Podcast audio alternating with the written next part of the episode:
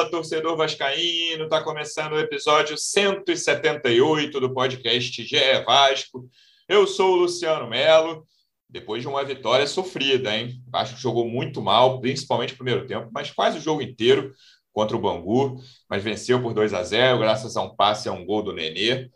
Muita coisa para mudar, muita coisa para acertar acho que aquele, não vou dizer otimismo ali, mas acho que vamos lá, aquele otimismo do início já deu lugar a uma preocupação sobre o futuro para a Série B.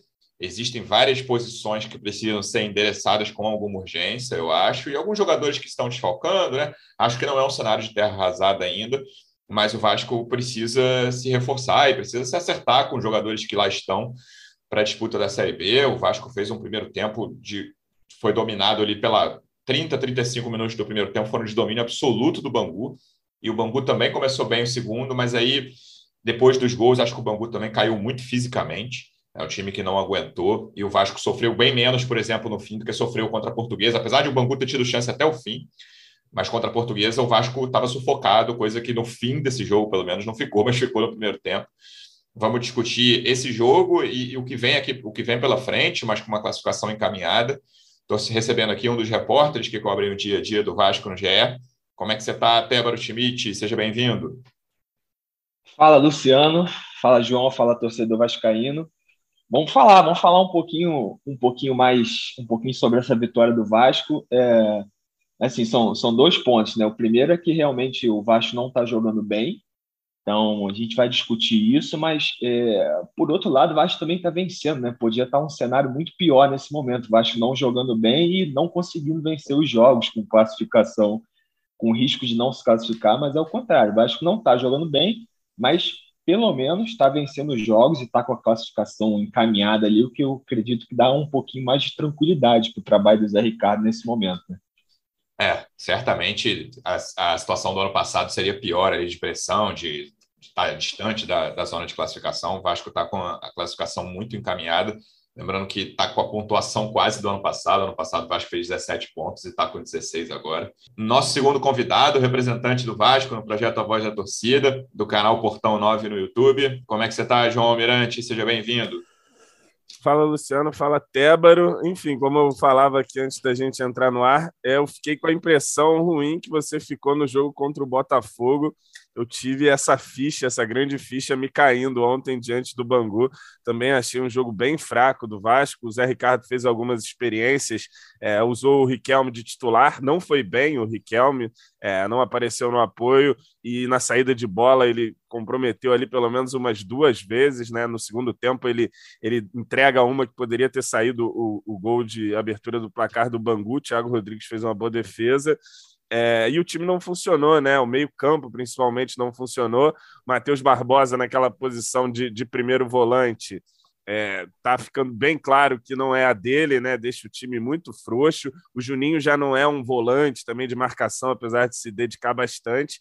Aí você tem Nazário, que pouco aparece, o Nenê também é, no funcionamento coletivo não estava é, participando muito, uhum. mas aí chega o segundo tempo e na qualidade individual, no poder de decisão do Nenê, a gente chega à vitória. Vamos torcer para que o Nenê esteja sempre é, pronto para decidir para nós nesse tipo de jogo em que o time não funciona. Ontem ele mais uma vez foi uma peça importante, dá uma assistência de calcanhar ali belíssima para o Raniel, só um desvio, mas que é o suficiente para deixar ele na cara do gol.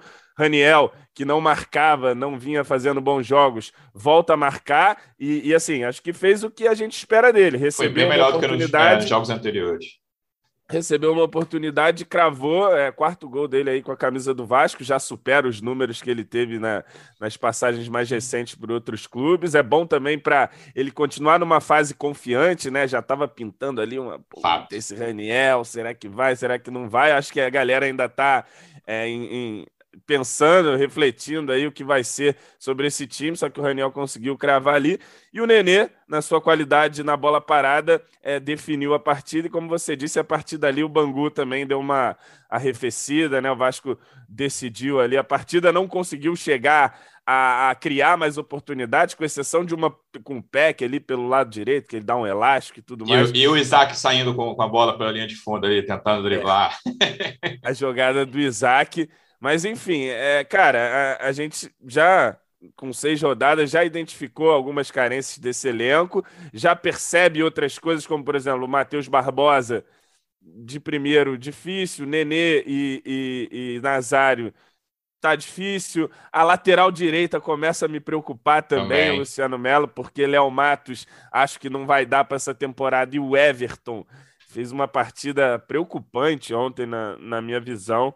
Enfim, estão aí mapeadas as carências do nosso elenco. Pouca coisa. Como é que o, o Brasil ataca, né? Claro, a gente falou aqui também. Tem um monte de jogador para entrar ainda que não fez estreia.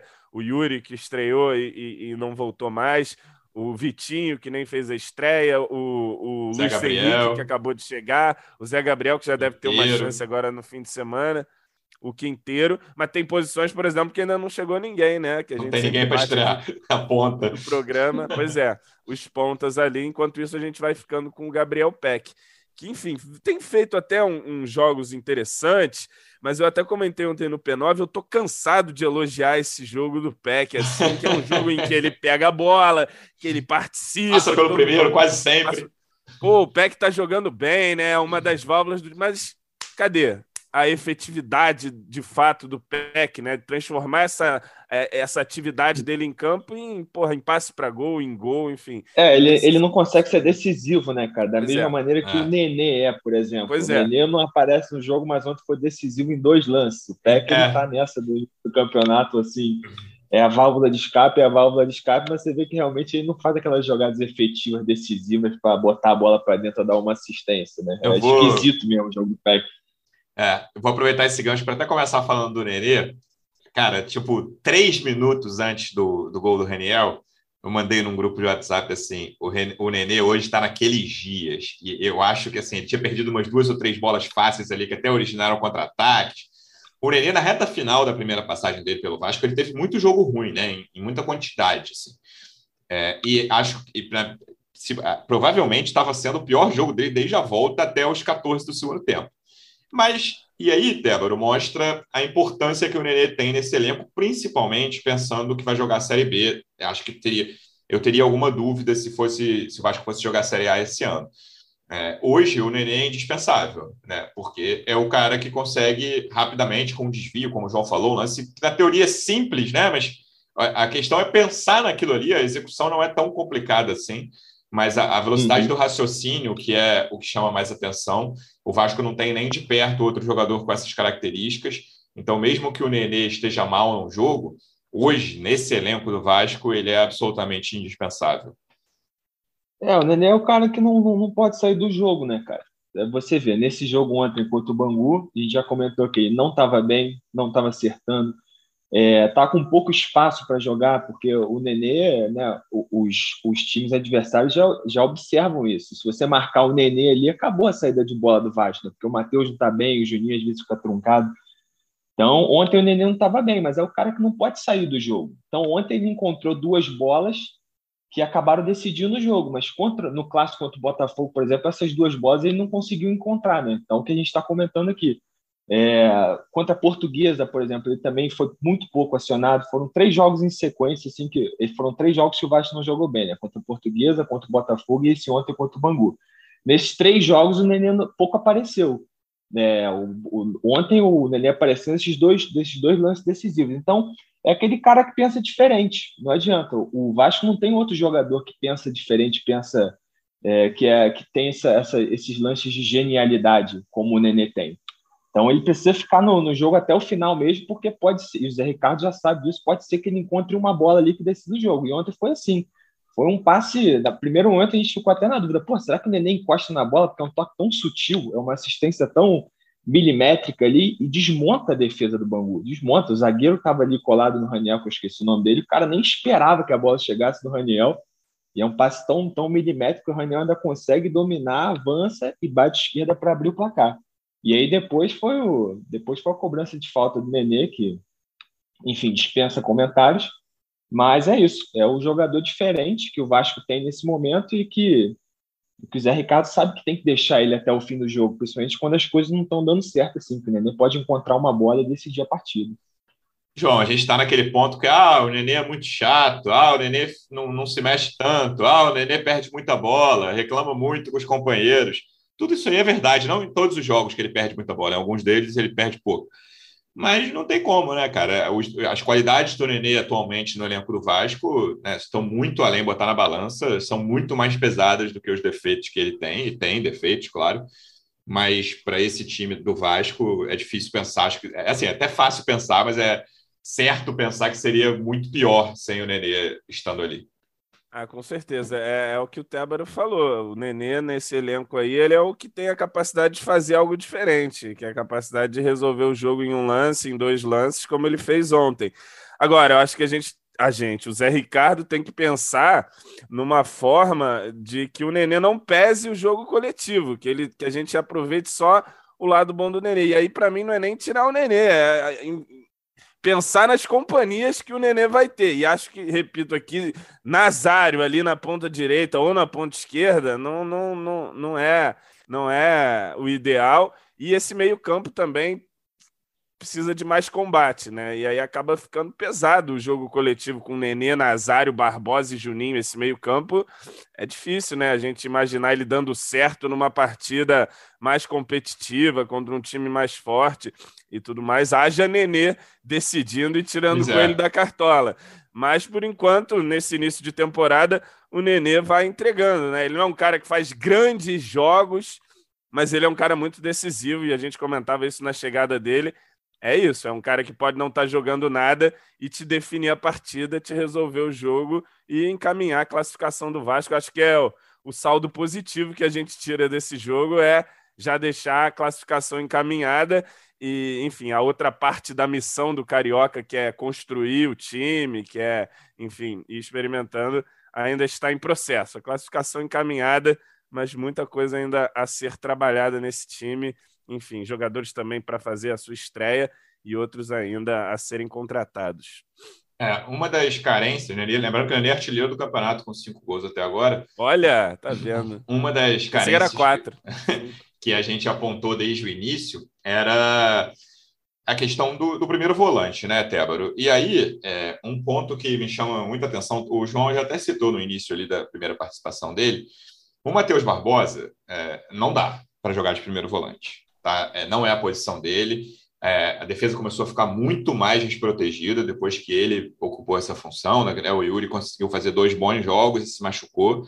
Talvez volte contra a Ferroviária, que é dia 2 só.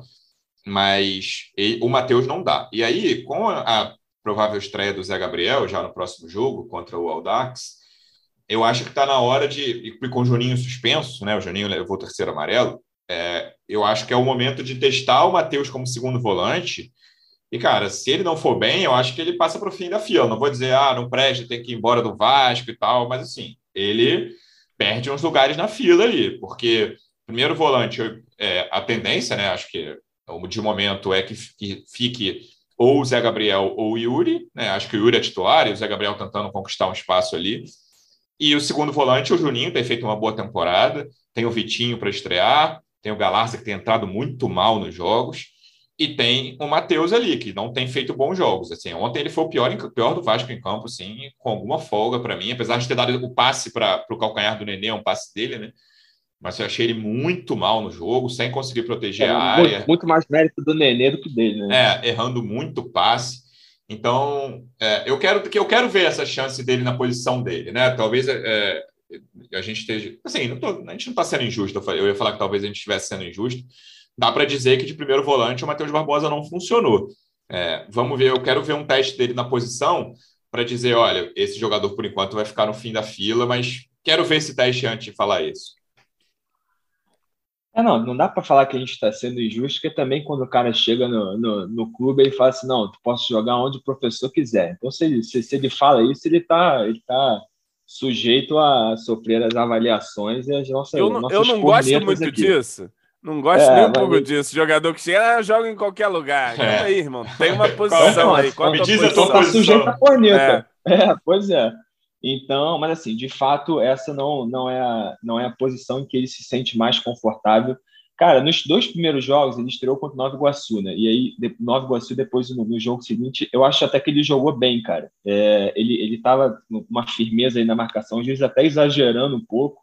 Ele levou os dois amarelos que ele, que ele recebeu no Vasco foram lances é, esquisitos, assim, que o jogo nem estava tão pegado, ele de repente acertou uma butinada no cara levou um amarelo. É, excesso de vontade, eu acredito, né? Mas aí depois disso, cara, desandou, realmente. É, ele não tá. Enfim, tá, eu tô sentindo ele meio perdido ali como primeiro volante, como a gente já falou, a posição que ele sente mais confortável é de segundo volante. E, cara, acho que essas, essas suspensões acabaram sendo acabaram sendo convenientes aí para o Zé Ricardo, que ele vai ser forçado a mexer nesse próximo jogo, tanto na a, a suspensão do Juninho quanto do, do Bruno Nazário, né?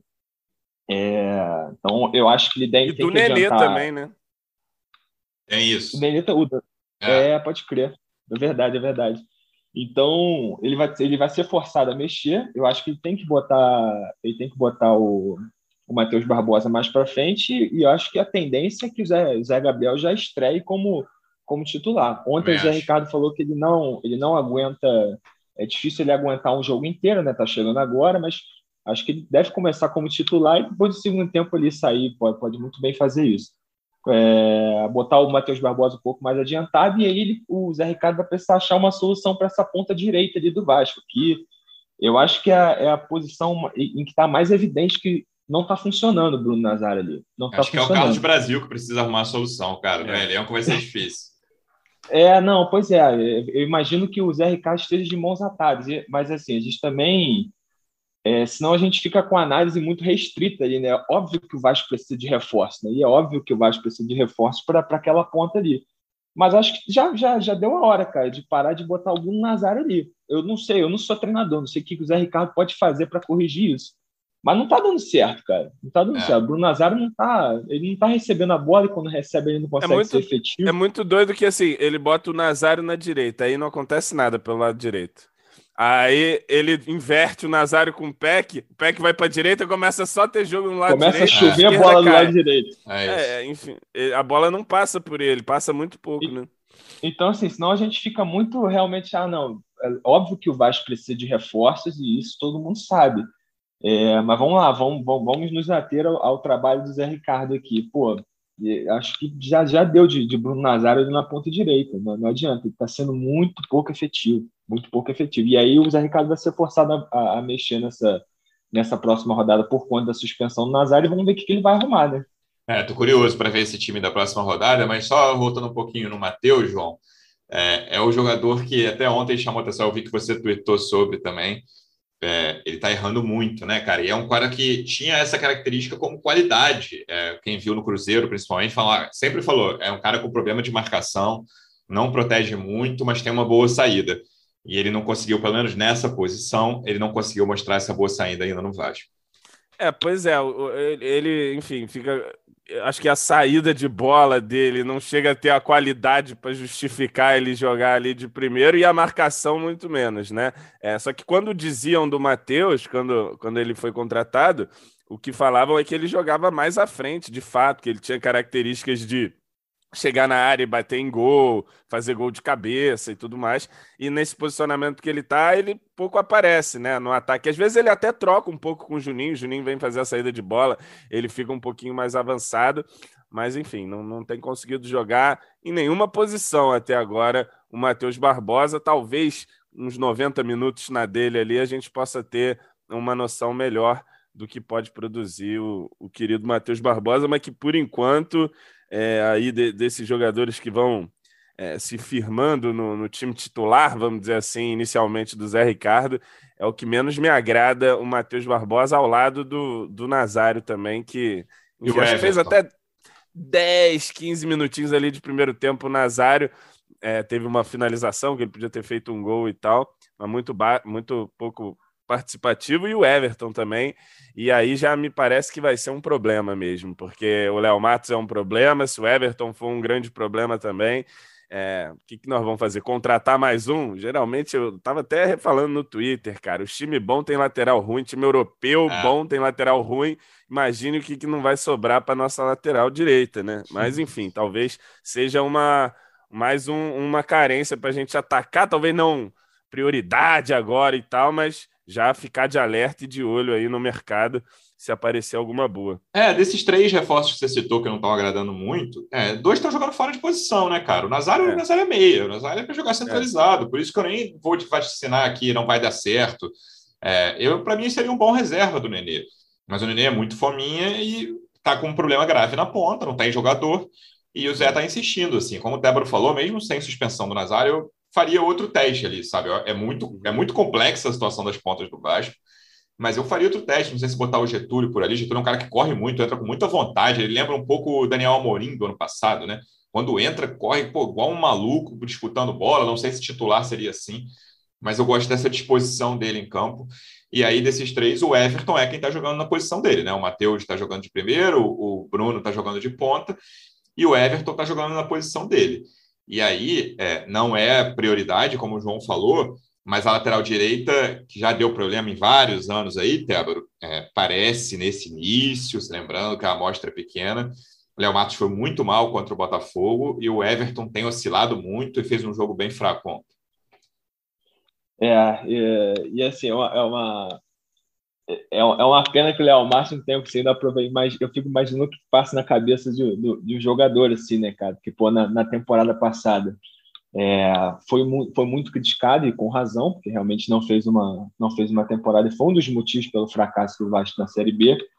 E aí o cara tem uma oportunidade num clássico com o titular da posição suspenso e aí pô, tem aquela atuação, é, enfim, pífia, né? E ele ainda consegue ter, ter, ter, a participação no gol do Botafogo ali, que o gol foi nas costas dele, né? Então, é, assim, do lado humano, eu, eu chego até a sentir pena, cara, porque pô, a oportunidade do cara de dar a volta por cima e acontece aquilo ali. É, bom, e com relação ao Everton, é, no começo eu, eu, até achei ele achei ele esforçado, sabe? É, em comparação com o Edmar, por exemplo, na esquerda, ele é um cara que aparece mais no ataque. Assim. No ataque, sim. Mas, é, mas no, no, nos últimos jogos você vê que ele fica, ele fica devendo principalmente defensivamente, né? Então, e é que nem a gente falou, é o único cara que está jogando na posição dele.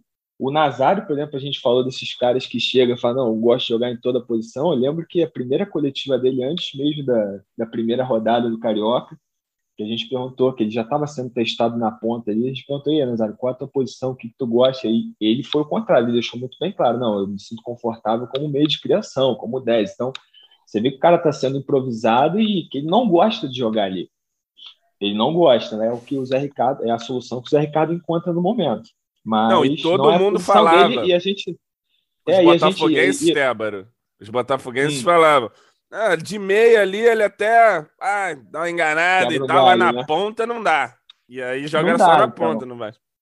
É, que nem o Luciano falou, a gente precisa ser justo. Ele realmente não está jogando na posição dele, não é nem, uma, não é nem aquele caso de ah, vou ajudar em qualquer posição. Não, ele está muito fora da posição dele. É, mas esse problema na lateral direito, voltando a falar do Everton, é realmente um. Se o Everton não acordar e o, o Léo Matos não baixar um, não baixar um espírito de um excelente jogador aí, vai, vai ser um problema para o Vasco da temporada. João, para a gente não falar só de quem está mal, é, acho que o cara mais dos, dos, reforços, né? Porque acho que o Juninho talvez seja o mais constante da temporada, Nenê sempre decidindo.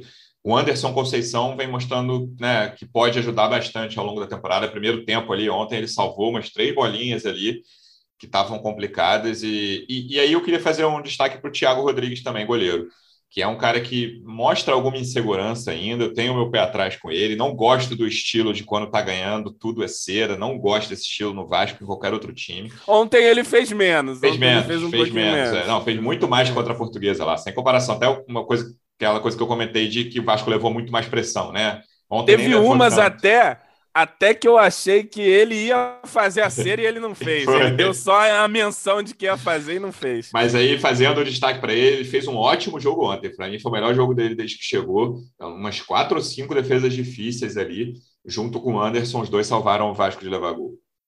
É, então, foram os destaques que eu fiz também no pós-jogo, para além dos autores dos gols, né, que acabaram decidindo a partida, que eu acho justo também. O Raniel teve uma chance, botou lá dentro, o Nenê, enfim, em dois lances decidiu o jogo, mas é, consistentemente ao longo do jogo, Anderson Conceição e Thiago foram os melhores. O Thiago salva o Vasco quando ainda estava 0 a 0 ele faz pelo menos umas duas três boas defesas, duas cara a cara, né? Uma logo no início do jogo e uma no início do segundo tempo, que é aquela saída errada do Riquelme, tava 0 a 0 ainda o jogo, e ele faz as duas com o pé, ele cai, deixa o pé e defende. Os caras bateram mal do Bangu também, deram uma ajudada no goleirão, mas ele estava lá para defender, pegou um chute muito forte no primeiro tempo, que é uma bomba que ele espalma até para cima, Foi. assim. Um chute que realmente o cara acertou lá uma mamona e ele conseguiu defender bem. E o Anderson, é, que a gente já vinha elogiando aqui nas primeiras partidas, já coloco ele como uma das referências liderança ali do time. E ontem estava marcando, além de marcar os caras do Bangu, ele estava marcando o Cangá estava marcando o Riquelme e o Everton. Ele estava marcando a defesa toda do Vasco ali, salvando bola para todo mundo, né? Salvou a pele do Cangá umas duas vezes no primeiro tempo, ali nas coberturas, enfim. É um cara que, que se encaixou muito bem no time e a camisa parece não, não pesar nele, ele já vai é, se firmando aí como uma das referências e um, um dos titulares e certamente um dos reforços que a gente pode dizer, bom, esse veio de fato, para reforçar o elenco do Vasco, ser melhor do que o que a gente vinha tendo ali para aquele lado esquerdo de defesa. Até aqui vai dando conta. Ô, João, vou ficar contigo para você, já que você citou um deles. É, as duas novidades no time ontem. Não gostei muito de nenhuma das duas, Cangá e Riquelme. O que, que você achou?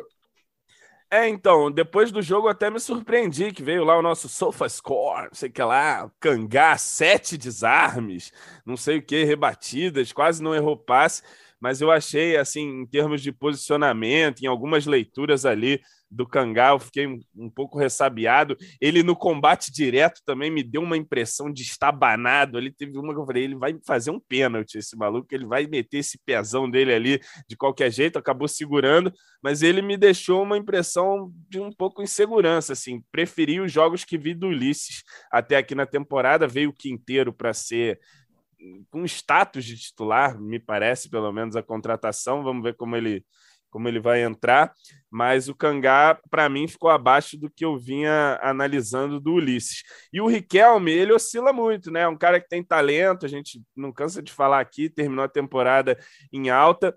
Ontem o time estava é, com muita dificuldade de chegar ao campo do, do Bangu, né? Principalmente no primeiro tempo. Então o Riquelme apareceu pouco, assim, em apoio, em que é a sua melhor característica, né? Vamos dizer assim, usar a habilidade dele ali no, no momento de, de criação e acabou errando numas saídas de bola ali. Defensivamente, ele ainda é um cara um pouco inseguro, é franzino, é mais frágil é, ali que a maioria dos seus é, oponentes, os pontinhas ali e tal, que ele enfrenta. Toma, toma um certo calor, um certo apavoro, também não gostei. E para mim, é, em que pese, podem jogar pedras, torcedor Vascaíno, mas o Edmar é o titular do time para mim, porque eu acho que ele é capaz de fazer um feijãozinho com arroz falhou defensivo ali. entrou, né, ontem. Falhou, falhou, é. para deixar aquela pulga. Puta, está é. ferrado também na esquerda. Mas eu acho que na esquerda a gente, bem ou mal, está um pouquinho mais resolvido, né? Porque o, o Edmar ele faz um feijãozinho com arroz defensivo.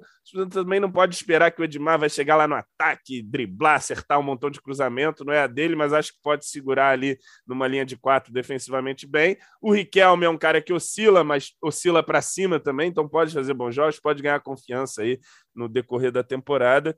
Enfim, por enquanto a esquerda ainda não atacaria Sempre bom ficar de olho no mercado, mas se a gente lembrar, recapitular os laterais esquerdos que o Vasco contrata, o cara vai pisar é um, drama, um pouquinho amigo. no freio e vai falar: ah, não vamos contratar ninguém, não, porque o risco de contratar outra coisa que destruidora é muito grande, né? Enfim, mas é, não gostei nem do Riquelme e nem do Cangá. Para mim, são reservas hoje no Vasco. É, só ver o tempo que o Henrique ficou titular, né? Sobre os laterais esquerdos contratados. Pois é. É, saindo, saindo um pouco do jogo, Tébaro, um assunto que a gente sempre toca aqui, SAF. O Salgado viajou, está né, tá nos Estados Unidos, e a gente publicou uma matéria essa semana que o Vasco negocia com três grupos, sendo dois americanos mais fortes, e com mais, mais forte que eu digo a negociação, né, não que os grupos mais sejam maiores. Né? É. Sim, sim. E um deles a gente divulgou o nome, que é o 777, que é dono do Genoa e tem uma participação pequena no Sevilha, eles não, não apitam no dia a dia do Sevilha. Eles acabaram de comprar o Genoa, que é vice-lanterna do italiano. Eles fizeram muitas mudanças lá no clube, contrataram muitos jogadores. Eles chegaram em setembro de 2021, né? acabaram de, de comprar faz pouco tempo. E contrataram muitos jogadores nessa janela de janeiro, gastaram dinheiro, mas até agora dentro de campo a, a situação não melhorou do Genoa e um grupo europeu que ainda não tem uma proposta muito formal, mas a, a, a situação está correndo, né? Como até a gente conversa aqui em, em alguns episódios, é, o Vasco está se adiantando e, e, acho que a gente vai ter novidades em breve. Aqui não tenho informação, mas até o próximo mês aí, né? Vai lá, até o início de março, eu imagino que chega alguma proposta mais formal que o Vasco leve para votação. É, não, a impressão que eu tenho é, é, essa também. E aí a gente até precisa ter um, um, um cuidado, assim, porque é óbvio que o torcedor anseia por novidade, anseia por SAF, anseia por, por aplicação de dinheiro imediato, mas são coisas que também não podem ser feitas com pressa, né, irmão? Então, é, eu acho que o Vasco está caminhando bem, está tá caminhando, está tá dando uma acelerada ali no processo até onde pode dar, mas também não pode ser aquela parada de vão encontrar um investidor e vão vender o futebol do Vasco assim, porque é uma, é uma, é uma decisão que realmente não pode ser tomada com pressa. Então, o Vasco tem hoje esses três, esses três grupos mais é, com conversas mais avançadas assim. Esses dois americanos é, realmente estão um pouquinho mais avançados. É, mas o Vasco, no momento, ele não pode receber nenhuma proposta concreta porque ainda não fechou esse estatuto da SAF. E é aí que eu acho que o Vasco está demorando um pouquinho. Que é, né, ainda precisa concluir esse, esse estatuto para levar a votação, para poder oferecer, mostrar lá para os investidores, para poder, aí sim, os investidores fazem aquela proposta e o, o Vasco e os investidores entram num acordo. Então, esse estatuto da SAF que é aquele ponto que a gente que a gente deu a matéria que a gente deu uma matéria na semana passada que é, é justamente aqueles detalhes assim o que que vai ser quantos por cento do futebol o Vasco vai vender e quantos por cento o Vasco vai ficar e o que que o investidor vai poder fazer o que que vai ficar com o clube são esses pontinhos que estão sendo amarrados nesse estatuto e esse estatuto ainda não foi concluído só depois disso é que realmente o Vasco vai começar a receber propostas oficiais. Então, o que o que está acontecendo, o que está ocorrendo no momento, são conversas e aí o Vasco pode sim, e, é o que está fazendo, conversando e amarrando pontas e vendo até onde vai o interesse dos caras e tal. Mas enquanto não houver a conclusão desse estatuto, a coisa não, não anda de, não anda de fato, né? João, você lá no início do ano, eu lembro que eu falei que até a Série B o Vasco ia ter, eu, já, assim, para mim a proposta, eu vou manter aqui, lembrando, vai ter votado. Né? Eu ia falar, o Vasco vai estar vendido, não porque pode ser que a Assembleia ou o Conselho rejeite, né? Então, eu continuo no meu palpite de que até início de abril já vai ter proposta votada na Assembleia e no Conselho. Você acha, você acha que eu estou viajando? Não, pelo, pelo andar da carruagem aí, pelo adiantado das conversas, acho que, que vai ser rápido também. É, diferente do que foi em Botafogo e Cruzeiro, eu acho que aqui vai ter muito mais resistência. Essa ideia, oh, essa, falou. Essa é a única certeza a, que a gente tem, né? É, isso aí dá para cravar. A falou a torcida tá ansiosa e tal. Tem uma parte da torcida que tá totalmente contra, enfim, do, dos políticos da, ali do Vasco. Então vai ter esse embate, mas a diretoria parece querer realmente é, querer não, trata como prioridade essa questão da SAF. Salgado foi agora aos Estados Unidos Isso. viajar com a família, 15 dias, Salgado. Aí enfiou essa conversa aí com 777, né? Tinha uma especulação também do tal do Capital Group, e aí, segundo foi a matéria do GE mesmo. Descartou, é. Dizendo que, que foi descartado porque o Capital Group tem mais interesse em fazer grana com o jogador do que realmente desenvolver o time, enfim, torná-lo competitivo e o Vasco tenta alinhar na sua proposta essa, essa condição né, ao investidor. Bom, você quer investir, mas você vai ter que se comprometer a ter uma folha salarial de um nível tal, a ter um time competitivo, a pagar tanto de dívida e tudo mais.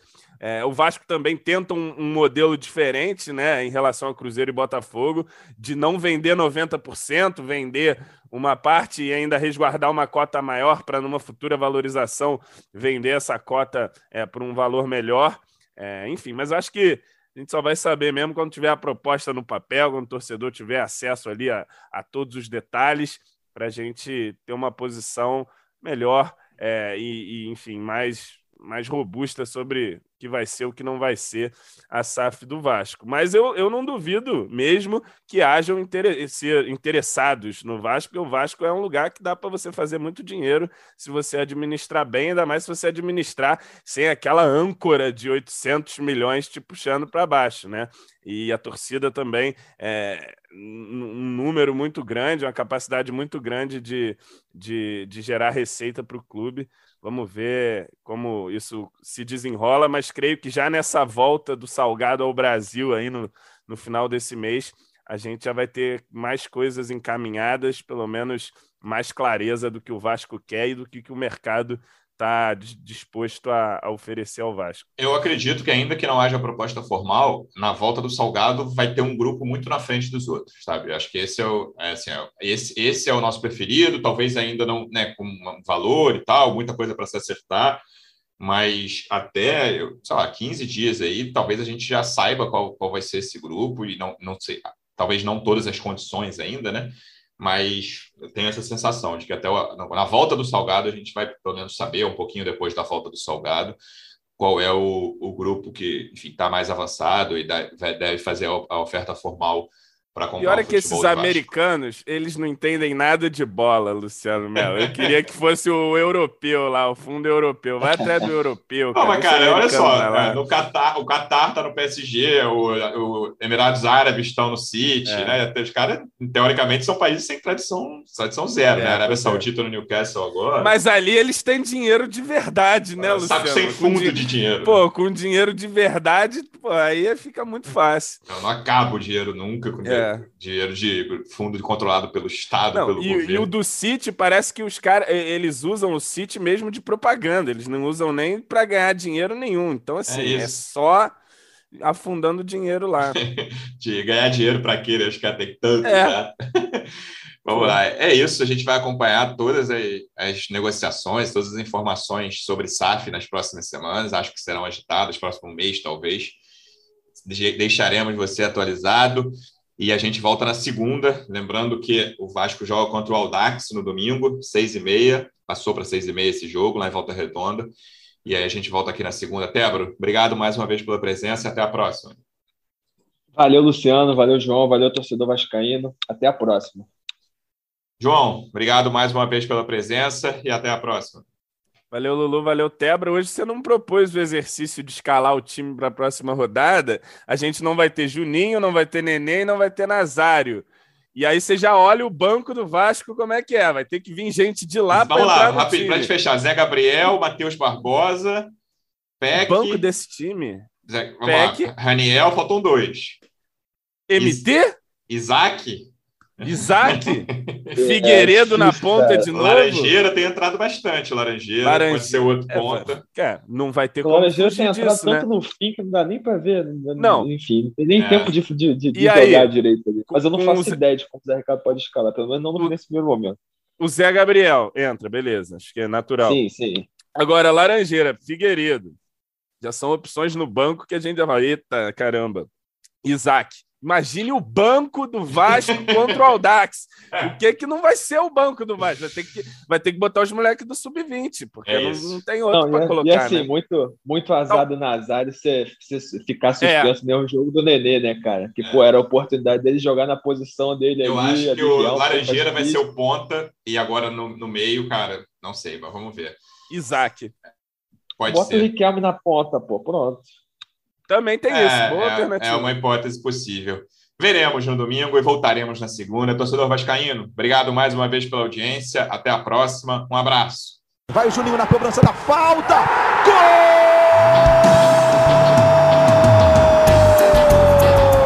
Sabe de quem? Do Vasco! Do Vascão da Gama, do Gigante da Colina. É o GE Vasco.